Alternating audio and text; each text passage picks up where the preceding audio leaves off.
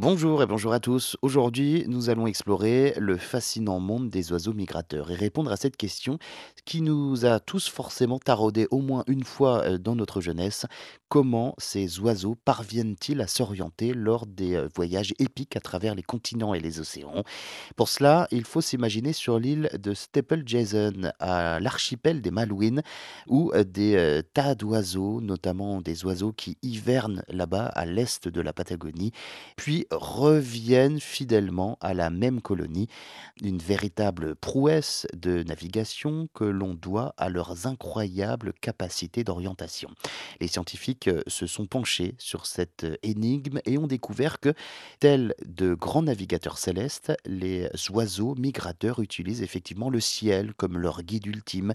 Des repères astronomiques leur euh, permettent de se repositionner dans la bonne direction et de régler leur migration annuelle. Ils sont donc comme des marins du ciel, naviguant à travers leurs étoiles et ajustant leur cap en fonction de la durée de la lumière du jour.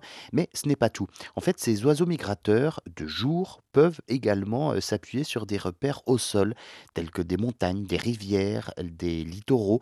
Ils utilisent même le magnétisme terrestre à leurs avantages. Certains oiseaux ont des capteurs magnétiques dans leurs yeux euh, et de la magnétite, un minerai agissant comme un aimant dans leur bec. Et cela les aide à s'orienter, à orienter leur vol un peu comme un GPS naturel.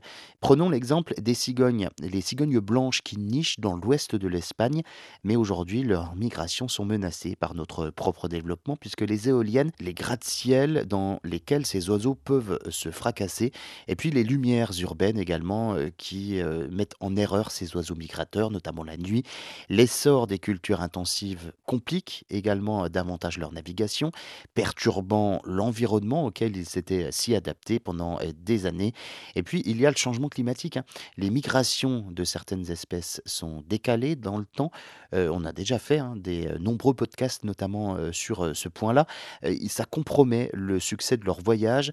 Un tiers des oiseaux nicheurs en France métropolitaine sont aujourd'hui menacés d'extinction. Alors, malgré leurs aptitudes incroyables hein, que l'on vient de lister, eh bien, ces oiseaux sont à des défis croissants posés par notre activité humaine.